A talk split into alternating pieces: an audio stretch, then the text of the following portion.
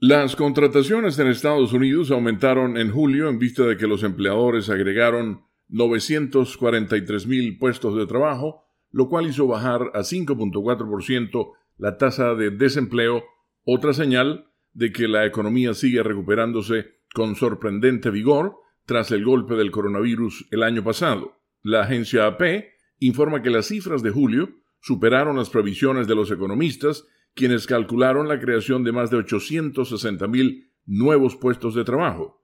Los hoteles y restaurantes que reabrieron con ímpetu agregaron 327 mil contrataciones el mes pasado, las escuelas públicas locales sumaron 221 mil. El número de personas que informó tener trabajo aumentó en un millón, lo que hizo bajar la tasa de desempleo desde 5.9% en junio. El mes pasado, 261 mil personas regresaron al mercado laboral. Luchando por encontrar trabajadores a medida que el negocio vuelve a surgir, las empresas aumentaron los salarios, las ganancias promedio por hora aumentaron un 4% el mes pasado respecto al año anterior. Durante meses, los consumidores estuvieron alejados de establecimientos comerciales y de servicio debido al COVID-19.